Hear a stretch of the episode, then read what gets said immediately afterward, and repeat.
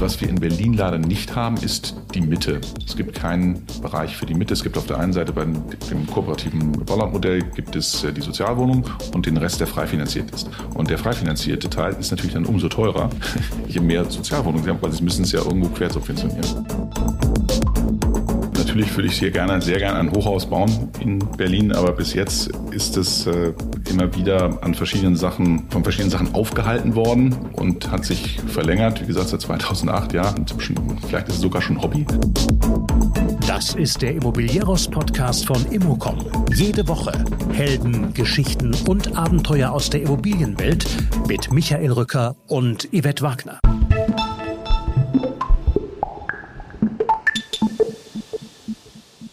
Das ist wie in der Bundesliga. Es gibt Auf- und Absteiger. Christoph Reschke kennt die Trends in der Immobilienwirtschaft. Der Geschäftsführer von Heinz Deutschland, übrigens seit mehr als 20 Jahren bei dem vertikal integrierten Real Estate Investment House, spricht über aktuelle Projekte wie das Stadtquartier Südkreuz, über daraus resultierende Learnings für kommende Projekte. In unserem Gespräch geht es um die Renaissance von großen Wohnungen sowie um das Fehlen von Wohnungen im mittleren Mietbereich. Es geht um soziale Verantwortung, es gibt ein kurzes Leitlied auf die Schnelligkeit von Behörden und natürlich den aktuellen Stand zum D4. Christoph Reschke verrät die nächsten Schritte bei dem Hochhausprojekt auf dem Alex und vor allem, ob es weiterhin ein Wohnturm bleibt. Auf immocom.com finden sich alle Informationen zu unserem Berliner Immobilienkongress, bei dem Christoph Reschke mit Bausenator Andreas Geisel mitdiskutieren wird. Einfach auf immocom.com nachschauen und jetzt viel Spaß.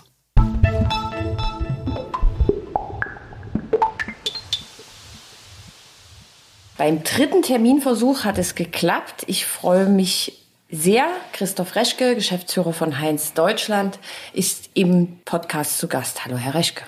Guten Tag, Frau Wagner. Klasse, dass es heute geklappt hat. Ja, ich freue mich auch sehr. Als erstes mal ein bisschen globaler. Der Anspruch ist kein geringer, der beste Immobilieninvestor, Partner, Manager der Welt zu sein. Das ist ein Zitat des Firmengründers Gary Heinz. Vielleicht fangen wir mal an, ein paar Zahlen zu Heinz. Sehr gern. Ähm, Jared Heinz hat das Unternehmen 57 in Houston, Texas gegründet, damals wirklich äh, ganz alleine und hat es aufgebaut über die Jahre ähm, mit kleinen Projekten und hat in den 70ern auch schon angefangen, Hochhäuser zu bauen. Und es war damals schon sein erklärtes Ziel, die besten Gebäude zu bauen in der Stadt und den höchsten Qualitätsanspruch zu haben, was Architektur anbetrifft und was auch den Städtebau anbetrifft und äh, für die Mieter war damals auch schon mit Nachhaltigkeit unterwegs, was natürlich in den 70er Jahren ähm, sicherlich noch kein besonders großes Thema war. Das Ganze ist inzwischen gewachsen auf ähm, 4.800 Mitarbeiter weltweit in 27 Ländern, 255 Städten. Und wenn man an Statistik glaubt und äh, solche Zahlen wichtig findet, wir haben inzwischen 70 Milliarden Assets under Management weltweit und dazu noch weitere ähm, Gebäude, die wir für Dritte verwalten. Okay, große Zahlen. Seit 30 Jahren ist Heinz auch in Deutschland. Ja. Da ist die erste Frage, wie lange sind Sie dabei? wir sind 1991 ähm, hat äh, ist hier in Deutschland begonnen da war ich noch nicht dabei. War übrigens das erste Büro außerhalb von Amerika. Die also Internationalisierung hat hier in Berlin stattgefunden oder hat seinen Beginn äh, genommen. Und ich bin erst 21 Jahre dabei. 21 Jahre, das ist ja aber, also wir haben genügend zu besprechen. Ähm, da wir in Berlin sitzen, also in Deutschland, ähm, vielleicht mal eine Eingrenzung, wo ist Heinz in Deutschland unterwegs und mit was?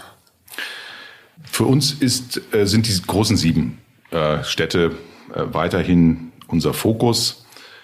Dazu noch Logistikinvestitionen, die natürlich sich dann nicht in den sieben großen Städten wiederfinden, sondern an anderen Drehkreuzen. Und wir sind in all diesen sieben großen Städten aktiv. Wir haben Büros in fünf in dieser sieben großen Städte. Wir haben kein Büro bis jetzt in Köln, das machen wir aus Düsseldorf heraus. Das wird uns gerade noch so erlaubt, äh, denn die Kölner sind da ein bisschen ähm, zurückhaltend, was Düsseldorf anbetrifft, wie bekannt ist. Und in Hamburg haben wir ein halbes Büro. Das heißt, wir haben zwar schon dort äh, Personen vor Ort, aber es ist kein vollständiges Büro. Okay. Äh, in München habe ich gelesen, Zwischennutzung, Office-Möglichkeiten in Köln, das Friesenquartier gekauft. Das ist ja eher Bestand. das revitalisiert wird? Also wie würden Sie jetzt die DNA von Heinz Deutschland ähm, beschreiben? Ist ja auch ein Mixed-Use. Ja, wir sind, ins, wir sind, äh, haben dieselbe Transformation ähm, durchgemacht wie auch oder das Mutterhaus in Amerika, wo wir ursprünglich äh, Entwickler waren, Trader, Developer, ähm, in Neudeutsch. Und wir sind inzwischen ein integriert, vertikal integriertes äh, Real Estate Investment House. Das heißt, wir sind in allen Bereichen der Branche, in allen Lebenszyklen unterwegs, von Entwicklung über ähm, aber auch Bestand und wieder Refurbishment, bleiben auch gerne beim Gebäude, also müssen gar nicht unbedingt verkaufen, wenn es denn fertiggestellt ist. Und das auch in allen Nutzungsarten. Wir waren am Anfang bekannt, natürlich äh, kann man sich vorstellen, Houston für Hochhäuser, für Bürohochhäuser. Und wir sind heute in allen Nutzungsarten ähm, unterwegs. Das heißt natürlich dann auch Retail. Das heißt auch in der schwierigen Zeit heute, was Retail anbetrifft, äh, sehr gern auch im Living, also sowohl Mietwohnen als auch Studentenwohnen. Und in Amerika sind wir auch im Senior Housing unterwegs. Das ist in Europa noch nicht der Fall. Schauen wir an, was die Zukunft da für uns bringt. Logistik, Hotels haben wir auch gemacht. Ist allerdings kein, ist nicht unser Spezialgebiet und ich glaube, das wird auch so bleiben. Okay. Ähm, ein Projekt haben Sie nicht im Bestand gehalten. Das ist das Südkreuzquartier in Berlin. Können Sie vielleicht mal zu Beginn ein paar Fakten nennen? Was ist dort in welcher Zeit entstanden? Ja, sehr gerne. Ich muss nur auf die Frage zuvor eingehen. Da habe ich noch was unterschlagen. In Deutschland haben wir inzwischen Immobilien im Wert von insgesamt 8,5 Milliarden, ähm, die wir hier verwalten. Da drin sind auch enthalten Entwicklungen, ungefähr drei Milliarden Entwicklungen. Das ist so die zwischen der, der, das Gleichgewicht zwischen Bestand und Entwicklung. Südkreuz, ja, Südkreuz, ähm, da haben wir verschiedene Projekte. Wir haben zwei schon entwickelt und äh, fertiggestellt und noch ein beziehungsweise zwei weitere in der Vorbereitung. Südkreuz 1 und 2, die wir schon entwickelt und fertiggestellt haben und äh, auch verkauft haben. Der kleinere Teil war ein Bürogebäude und der größere Teil, Südkreuz 1, wie wir es nennen, war ein oder ist ein, ein Wohngebäude mit äh, 14 Eingängen, insgesamt 47.000 Quadratmeter äh, oberirdische BGF, die wir erstellt haben, auf 18.000 Quadratmeter Grundstücksfläche und haben dort zum allerersten Mal mit dem deutschen Team ein Mietwohnungsprojekt erstellt mit insgesamt 664 Mietwohnungen, davon 116 gefördert und von den 116 geförderten nochmal 30 äh, für Jugendwohnen hergestellt, eine Kita mit 72 Plätzen erstellt und hatten Fertigstellung äh, 2020 und haben uns letztes Jahr davon getrennt, haben wir ein CBRE GI verkauft in einem Swap, weil wir gleichzeitig nämlich auch ein Gebäude in Düsseldorf von CBRE GI erworben haben. Das äh, war auch das erste Mal in meinem Leben, dass es, dass es passiert, dass es gleichzeitig gekauft und verkauft haben. Ähm, das war eine sehr spannende Angelegenheit. In einer Veröffentlichung, die es zu dem Südkreuz gab, habe ich das Zitat gefunden von Ihnen, dass damit neue Standards in der Wohnentwicklung gesetzt wurden und dass die Messlatte für zukünftige Projekte höher liegt. So, klären Sie uns auf, was sind die neuen Standards und wo liegt denn jetzt die Messlatte? Die Messlatte äh, liegt immer ein Stückchen höher von Projekt zu Projekt. Das ist übrigens etwas, was uns Gerald Heinz mit auf den Weg gegeben hat. Unser Gründer Raising the Bar hat er das genannt, dass wir von bei jedem neuen Projekt einfach versuchen, ein Stück weiterzugehen. Und beim Mietwohnen hier am Südkreuz sind wir sehr viele Schritte gegangen. Wir haben uns eine gute Zeit damit beschäftigt, was wäre, was sind unsere Werte, was sind unsere Ziele für so ein Projekt und haben gesagt, wir wollen es einfach ein Stückchen besser machen und ein Stückchen weiter bringen. 600 Mietwohnungen zu bauen, ist ja schon ein sehr großes Projekt. Und es war zu der damaligen Zeit, glaube ich, auch das größte Projekt, was die Anzahl anbetraf, das in Berlin im Bau war. Und wir wollten erreichen, dass wir kein anonymes Wohnen haben, sondern wir wollten eine Gemeinschaft erreichen, dass dort die Personen nicht nur nebeneinander wohnen, sondern möglichst auch miteinander jetzt nicht unbedingt zwingend in den Wohnungen, so war das nicht gemeint, sondern ähm, dass man sich äh, auch kennt und, und dass man Gemeinsamkeiten entwickeln kann und dass es durchmischt ist, äh, dass wir die wirkliche bekannte und auch ja erfolgreiche Berliner Durchmischung hier auch in diesem Projekt haben und nicht es segregieren und da sind die und da sind die und das sind die Eigentumswohnungen, sondern es sollten alle zusammen sein. Und dafür haben wir dann ein Projekt äh, entwickelt mit einem gemeinsamen Innenhof und wir haben sehr viele Allgemeinflächen entwickelt und mit inkludiert in dem äh, Gebäude, haben damit auch auf Miete verzichtet. Die sind äh, werden kostenfrei äh, zur Verfügung gestellt für die Mieter. Es gibt ein äh, es gibt ein Musizierzimmer, es gibt ein Coworking Space, es gibt eine ähm, ein Café, es gibt eine, eine Waschmaschine, es gibt eine, nicht eine gemeinsame, also ein Waschsalon, es gibt eine gemeinsame Dachterrasse ähm, und es gibt ein, ein Gebäude im dem Innenhof, in dem man gemeinsam feiern kann. Es gibt ein Musizierzimmer? Ja, wir haben. Das ist dann schallgedämmt, oder? Das ist schallgedämmt, ja, im Untergeschoss. ähm, da steht, ja, es gibt sogar eine kleine Band jetzt inzwischen, die sich dort gegründet hat, ähm, aus den Mietern. Ähm, das sind alles Ideen, die wir vom Reißbrett genommen haben. Und die Frage ist auch, wie die Realität damit umgeht. Äh, wir haben das vom Gedanken her gesagt, wir müssen uns so vorstellen wie, wie die Fußball-Bundesliga. Äh, jedes Jahr steigt jemand ab und jedes Jahr steigt jemand auf. Also wenn eine Idee sich als schlecht oder nicht richtig herausweist, dann lassen wir sie fallen, dann müssen wir daraus was anderes machen. Ähm, oder äh, wir nehmen Sachen neue auf, die, die auch aus der Gemeinschaft kommen. Und das ist natürlich dynamisch, ja. Klar, im einen Jahr mag das eine gut laufen und im anderen Jahr äh, dann nicht. Und bis jetzt ist es auch so, also viele haben uns gesagt, ach, wir haben noch einen Fitnessraum natürlich. Äh, es wurde uns am Anfang gesagt, das wird alles nicht funktionieren, das wird alles kaputt gemacht und das wird, äh, werden Sachen entwendet. Das ist nicht der Fall. Es ist dort eine gemeinsame, gleiche soziale Kontrolle und die Menschen die Mieter empfinden das wirklich dann auch als ihrs und damit ist ein, haben wir diesen, diese, diese Kontrolle, dieses, diese Verantwortung. Das funktioniert bis jetzt wirklich exzeptionell gut und das freut uns äh, über alle Maßen. Wir haben bei den 116 ähm, Sozialwohnungen dann noch, noch 30 Jugendwohnungen dabei. Das heißt für das sind für das ist für äh, junge Menschen, die unter der Obhut des des Gerichtes stehen, Vormundschaftsgericht, glaube ich, ist es in mhm. dem Fall. Und da sind wir der erste private Entwickler, der so etwas in seinem Projekt akzeptiert hat. Das Bezirksamt hat uns gebeten, das zu tun, weil es dafür einfach viel zu wenig Plätze gibt. Und wir haben uns das angeguckt in verschiedenen ähm, Bestandsgebäuden und haben gesagt, ja, wenn wir das nicht machen, wer soll es dann sonst machen? Natürlich ist das ein Teil der sozialen Verantwortung. Und wir sind sehr froh, dass wir es gemacht ich haben. Ich nehme ja aber an, das ist ja jetzt, muss da sehr viel beachtet werden dabei. Das sind ja auch Wohnungen, oder? Also das, sind, das sind Mietwohnungen und in ja. diesen Mietwohnungen äh, wohnen diese, diese jungen Menschen zum Teil mit Betreuern, zum Teil ohne. Das gibt unterschiedliche äh, Konzepte dazu. Und das, wir haben, es gibt keine Beschwerden, gar nichts. Es funktioniert hervorragend in der Gemeinschaft. Und wie sieht denn jetzt, wenn wir das schönes Bild Auf- und Absteiger, ähm, was sind denn die Absteiger und was sind denn die Aufsteiger, wenn es um das Quartier der Zukunft geht? also für uns ist das Ganze ein Experiment gewesen. Also wir haben das vorher noch nicht gemacht und gesagt, wir äh, wollen das versuchen und wollen daraus, daraus auch lernen für die nächsten Projekte. Das werden wir jetzt tun, denn wir werden direkt daneben ähm, unser nächstes Projekt am Südkreuz entwickeln. Ähm, da kommen nochmal 100, vielleicht sogar 300 Wohnungen dazu. Dort werden wir die Dinge versuchen umzusetzen, die gut funktioniert haben, versuchen die zu vermeiden, die nicht so gut gelaufen sind. Eine Sache, die wir jetzt herausgefunden haben, wir haben diesen gemeinsamen großen Innenhof, der wirklich auch schön ist, den wir auch gärtnerisch angelegt haben, ähm, sehr viel Geld investiert haben. Das war sicherlich gar keine schlechte Idee, aber es ist doch ganz schön laut wenn Sie 600 Wohnungen haben, die alle eigentlich zum Innenhof liegen. Und dann stört, wenn eine Person laut ist, stört er im Zweifel äh, 500, äh, nee, 663 andere. Das würden wir, glaube ich, beim nächsten Mal ein bisschen anders machen. Vielleicht doch etwas mehr aufteilen. Das Café funktioniert noch nicht ganz so, wie wir uns das vorstellen. Da werden wir einen Betreiberwechsel machen müssen. Ähm, das liegt an der fehlenden Frequenz oder?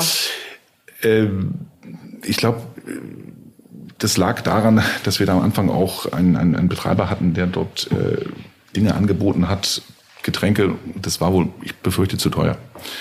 Und das müssen wir einfach so sein lassen. Denn wenn Sie die Überlegung haben, Sie können oben in Ihrem äh, kleinen, kleinen Wohnung sein äh, und sich das Bier aus der aus dem Kühlschrank nehmen oder sie gehen nach unten und bezahlen das Vierfache oder das Dreifache, wie auch immer. Das hat so noch nicht mhm. funktioniert. Kann aber auch an anderen Sachen liegen. Wir müssen einfach da ausprobieren und, und immer wieder neugierig sein und gucken, wie können wir es anpassen. Was ich noch nicht erwähnt habe, die Standards zu setzen, die Digitalisierung. Wir haben dort äh, mehrere Awards gewonnen, unter anderem auch für die Digitalisierung. Wir haben ein digitalen Vermietungsprozess gehabt. Äh, in dem Lockdown natürlich, darf man nicht vergessen, äh, hat uns das auch nochmal sehr viel geholfen. Konnten konnte die Wohnung sich vorher angucken, konnte alles ausfüllen, alles äh, online hochladen. Und wir nutzen jetzt auch eine App, um mit dem Mieter zu kommunizieren, um Nebenkostenabrechnung einfacher zu machen, Tickets, wie wir sagen, also dort, wo Beschwerden sind, wenn irgendwas kaputt ist, das geht alles digital. Das ist eine wahnsinnige Beschleunigung und auch Vereinfachung der Prozesse, äh, die auch was das Property Management und Verwaltung anbetrifft, wirklich ein wahnsinniger Schritt nach vorne sind.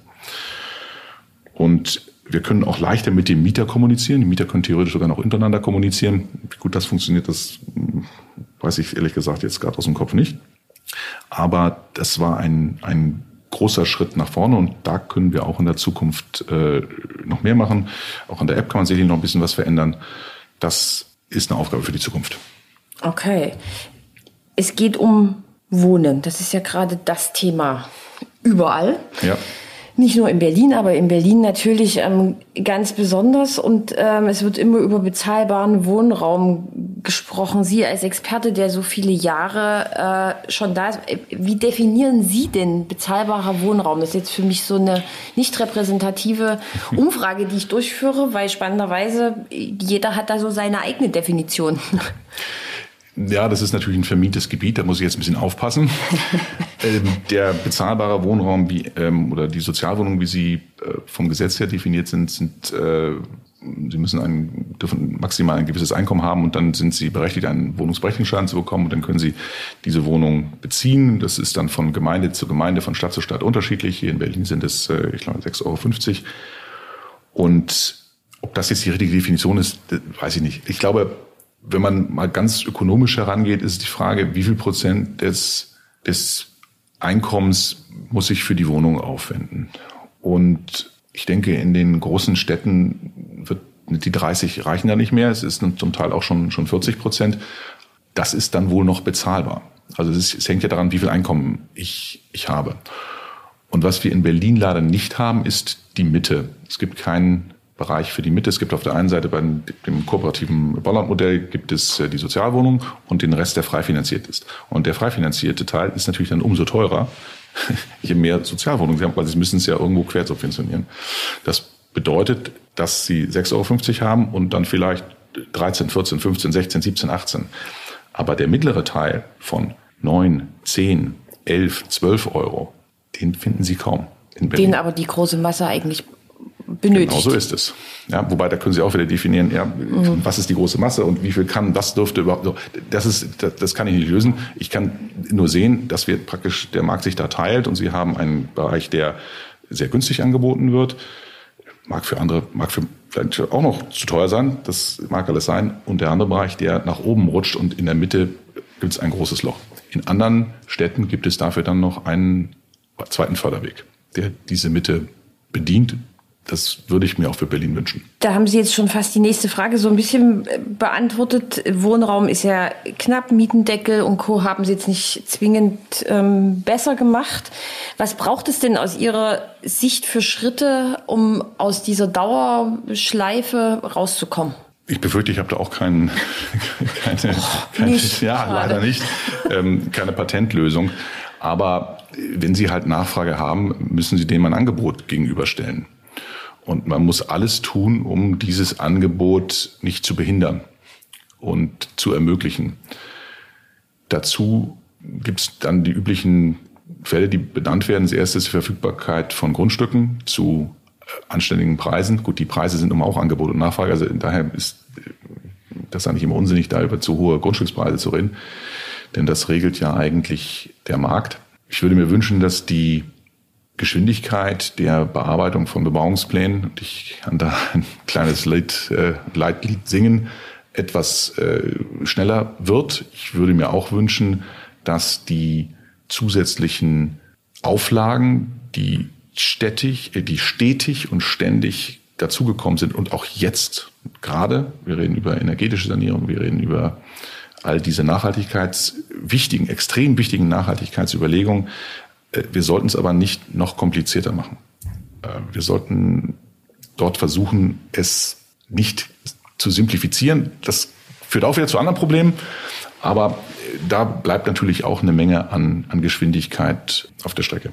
Apropos Geschwindigkeit. Eines meiner Lieblingsprojekte, Sie nennen das so gar nicht liebevoll D4. ähm, ein Hochhaus. Es gibt einen sehr, sehr schönen Entwurf. Ähm, das wird aber nicht. Sie haben im Vorgespräch gesagt, dass dieses Projekt Sie seit 2008 begleitet. Mittlerweile mit dem sechsten Bausenator, der eigentlich der fünfte ist, weil Andreas Geisel war ja schon mal ähm, Senator. Wie ist denn jetzt so der aktuelle Hochhausstand? ja, das ist ein, ein, ein, ein Lieblingsprojekt äh, von der Firma und, und auch von mir. Äh, natürlich würde ich sehr gerne, sehr gerne ein Hochhaus bauen in Berlin, aber bis jetzt ist es äh, immer wieder an verschiedenen Sachen, von verschiedenen Sachen aufgehalten worden und hat sich verlängert, wie gesagt, seit 2008, ja, vielleicht ist es sogar schon Hobby, mehr als denn ein ökonomischer Ziel, das ich hier verfolge oder das wir hier verfolgen. Der aktuelle Stand ist, dass wir ein Bebauungsplanverfahren gestartet haben 2008 und es ist äh, hat geendet ähm, mit 2013 mit einem Architekturwettbewerb, der als letzte Auflage durch den Senat gefordert war, durchgeführt haben. Und während des Architekturwettbewerbes hat die BVG ihre Bedenken angemeldet, was die Tunnel. Tunnel anbetrifft. Es sind sogar es sind äh, drei sogar, U5, 5 zurück und noch der Weißenseetunnel drunter, der nicht in Benutzung ist. Und haben sehr glaubwürdig dargelegt, welche Risiken dort bestehen. Wir haben das ein bisschen anders gesehen. Und das hat dann dazu geführt, dass der Bebauungsplan, das Bebauungsverfahren gestoppt wurde, beziehungsweise äh, angehalten wurde. Und wir gehen davon aus, dass wir jetzt in Kürze wieder hoffentlich es äh, starten. Wir haben über viele, viele Jahre mit der BVG gesprochen, verhandelt. Wir haben ein Expertengremium eingesetzt, zusammen mit der BVG. Am Anfang war es gegeneinander, am Ende haben wir glücklicherweise zueinander gefunden und haben dort eine Lösung erarbeiten lassen mit wirklich einem absoluten top internationalen Gremium, das aufgezeigt hat, wie wir dort bauen können, damit kein Risiko für die Tunnel bestehen. Also absolut kein Risiko. Gibt es noch mehr als absolut kein? Ich weiß gar nicht. Ähm, also äh, gar nichts mehr. Um, und das bedeutet, dass wir letztlich aber den Tunnel dort, äh, die Tunnel sanieren müssen und eigentlich neue Tunnel bauen, bevor wir das Hochhaus äh, bauen können. Und das, das kostet aber auch ja nochmal, wenn ich das richtig gelesen habe, 30 Millionen? Ja, das, ich befürchte, war die Schätzung, die jetzt wieder ähm, obsolet ist. Äh, wir haben Baukostensteigerungen, die enorm sind und die werden auch im Tiefbau da sein.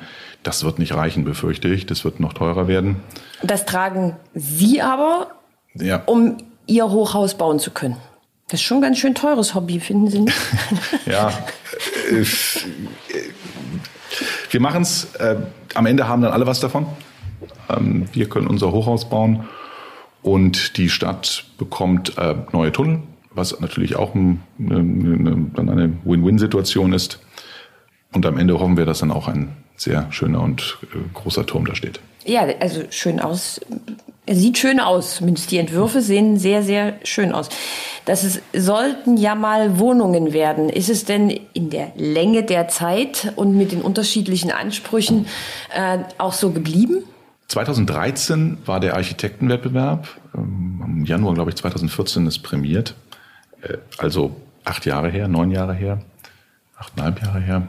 Und der Markt hat sich dann doch schon äh, geändert und wir überprüfen das derzeit und wenn ich mir angucke, wie viele, wir wären damals der höchste Wohnturm Deutschlands geworden und der höchste Turm auch Berlins. Diese beiden schönen Titel haben wir leider verloren, äh, sowohl in Deutschland als auch äh, hier in Berlin. Und es sind auch in den, in den Jahren dann sehr viele Wohnungen, Eigentumswohnungsprojekte an den Start gekommen, mit auch guter Architektur, auch mit internationalen Architekten, auch im hochpreisigen Segment. Und wenn wir uns das heute angucken, gehen wir davon aus, dass dieser Markt vielleicht sogar schon gesättigt ist. Und wir überprüfen jetzt, ob nicht eine Nutzungsänderung das Richtige ist, ob es nicht doch dann ein, wieder ein Büroturm wird, wie es ursprünglich auch geplant war. ähm, im alten Bebauungsplan von äh, Kollhoff damals. Waren das ja alles als Büroturme geplant. Das ist momentan unsere Überlegung und sind dort in der Abstimmung mit den Architekten, die wir alle wieder dazu eingeladen haben und sie gebeten haben, das alles mal zu aktualisieren und natürlich auch der Senatsverwaltung. Also kann ich ja ganz optimistisch sein, wenn ich in zwei Jahren wieder bei Ihnen anfrage nach dem Podcast, dass wir dann den aktuellen Stand erfahren. Es wird ja sicherlich noch eine Weile dauern, richtig? Wenn ich eins gelernt habe bei diesem Projekt, äh, es ändert sich im Zeitablauf immer alles und man muss flexibel bleiben und darauf reagieren können. Geben Sie denn überhaupt noch Prognosen aus, wann es vielleicht mal fertig ist? Nö. ähm, Sie sind ja in ganz Deutschland unterwegs. Ist denn Berlin aus Ihrer Sicht wirklich die komplizierteste Stadt? Also, weil das Projekt steht ja für, für eine sehr, sehr hohe Komplexität und für viele Schleifen.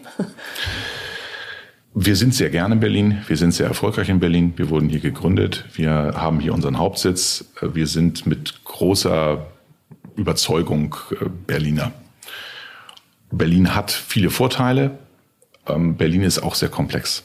Und was die Verwaltung anbetrifft, gibt es verschiedene Verwaltungsreformen, die hier immer wieder probiert wurden und die sicherlich auch weiterhin auf der Agenda stehen, die uns manchmal die Sachen nicht so besonders leicht machen. Das ist so.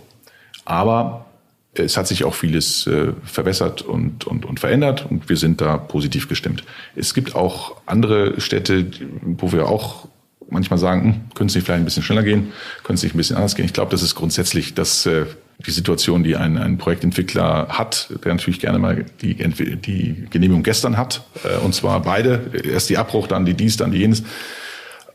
Das ist auch in anderen Städten nicht immer der Fall. Das mhm. muss ich mal äh, klar sagen. Aber wir sind sehr gerne in Berlin. Wir sind aber auch sehr, wir sind im, momentan haben wir den größeren Teil unserer Investitionen in München. Das macht mein Geschäftsführungskollege. Und das sind eigentlich unsere beiden Hauptschwerpunkte momentan, Berlin und München. Jetzt kommen wir ja aus einer Pandemie oder wir sind noch mittendrin. Das liegt immer im Auge des Betrachters. Da wurde ja noch mal ein anderer Fokus auf Wohnen gelegt und es wurde eine Landflucht diagnostiziert. Die Familien gehen alle raus, weil es in den Städten zu teuer ist. Ist das für Sie als Heinz ein Thema, auch in den Speckgürtel zum Beispiel von Berlin oder München zu gehen? Oder bleiben Sie bei den Top 7?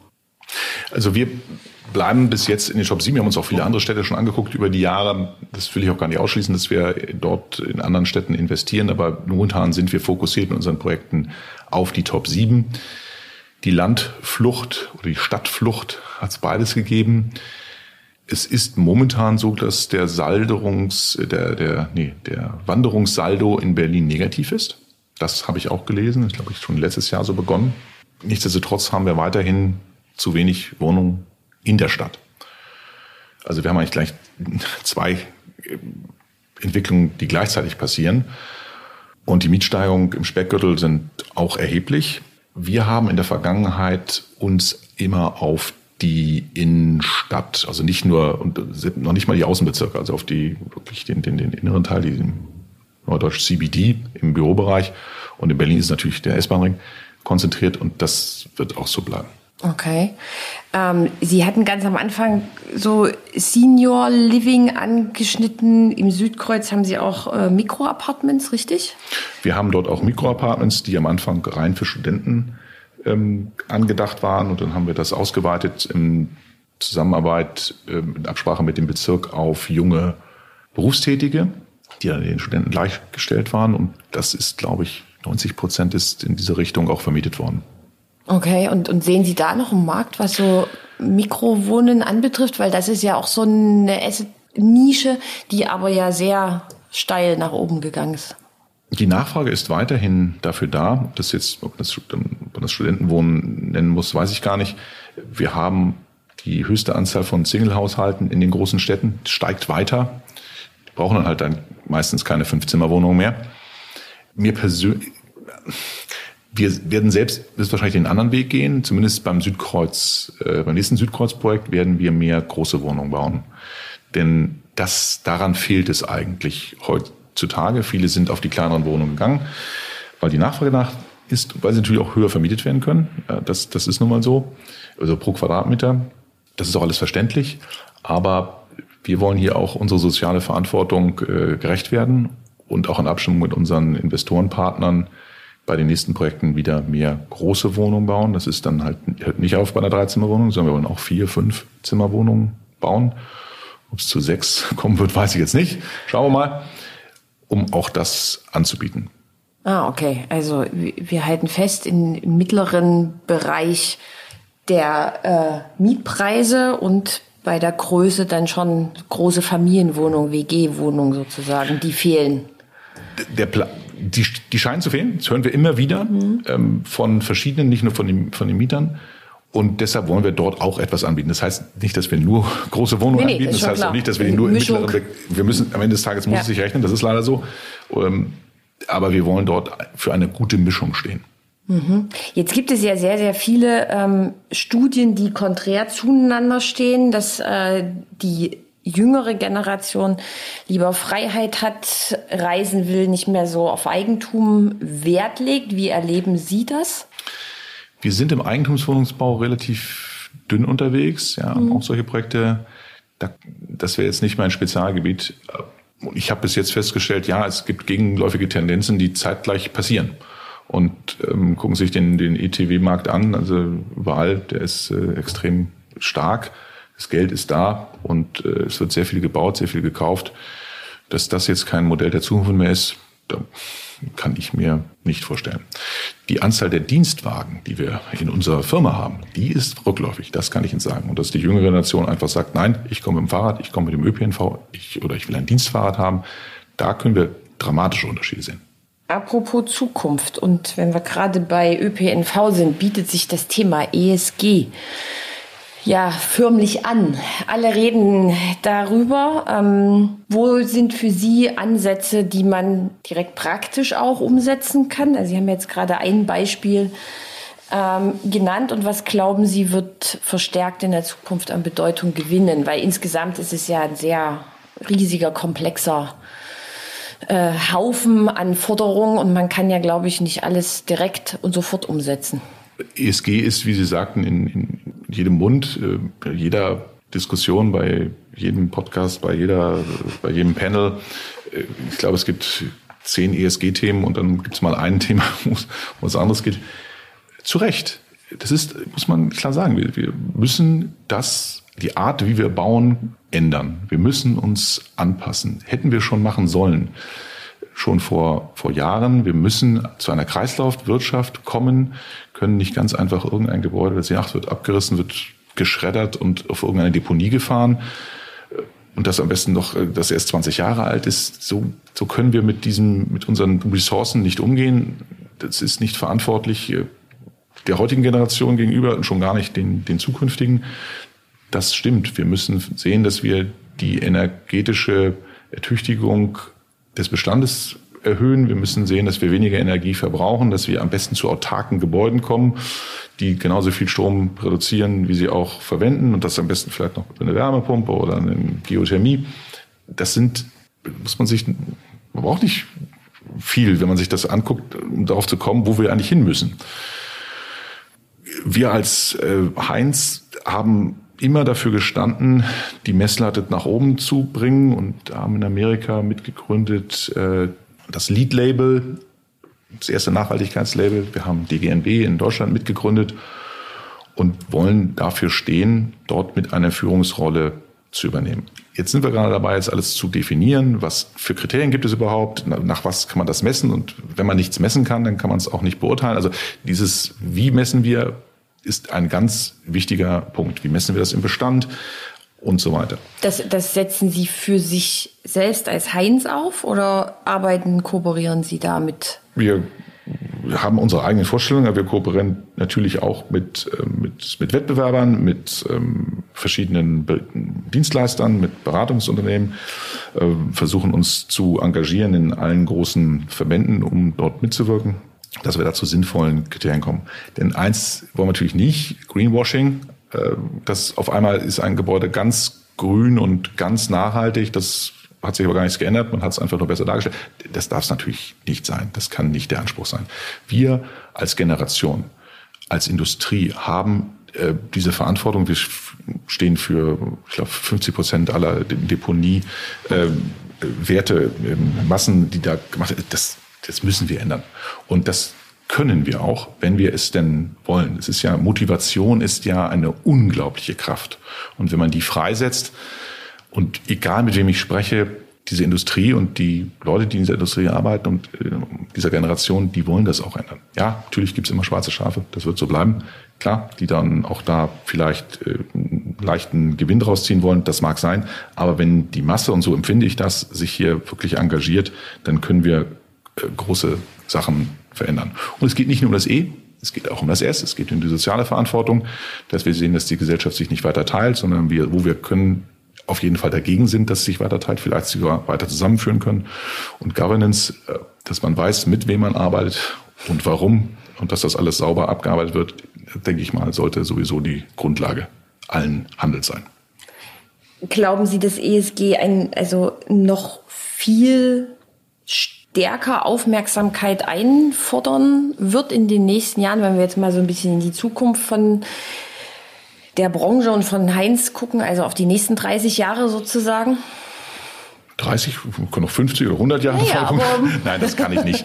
äh, äh, wie weit kann man heutzutage vorangucken? Also ich habe früher man gesagt, so fünf Jahre, zehn Jahre, das ist schon lange vorbei. Dann waren es drei Jahre und momentan fahren wir auf Sicht eigentlich von Jahr zu Jahr. Die Entwicklungen sind ganz einfach viel zu schnell geworden für gute Vorhersagen. Aber ESG wird uns begleiten. Der Klimawandel begleitet uns und dann wird uns ESG begleiten. Aber das ist ganz sicher. Christoph Reschke, vielen Dank für das Gespräch und bis hoffentlich bald. vielen Dank, Frau Wagner.